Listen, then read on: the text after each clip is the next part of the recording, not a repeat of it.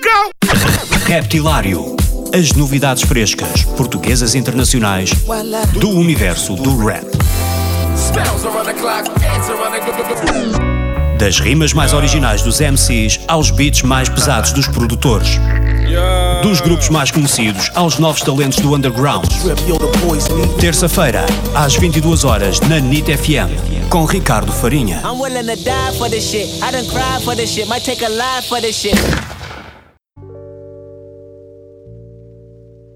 Olá, eu sou Eleven Lights e estou aqui no Reptilário.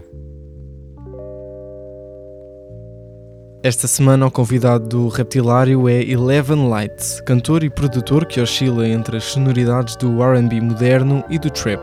O português tem 26 anos, deu o primeiro concerto a sério no último sábado, está quase a lançar o primeiro álbum e tem uma história impressionante. Tiago, tu fizeste o teu primeiro concerto em, em Lisboa este sábado, no, na Festa It's a Trap e da One Step Forward, Sim, no, sim, no estúdio. Time Out. Como é que foi? foi? Foi diferente a experiência no Art Club no Porto? Foi diferente porque foi muito mais longo, foi meia hora, foi, foi oito, oito ou nove músicas, por isso foi bastante diferente. já.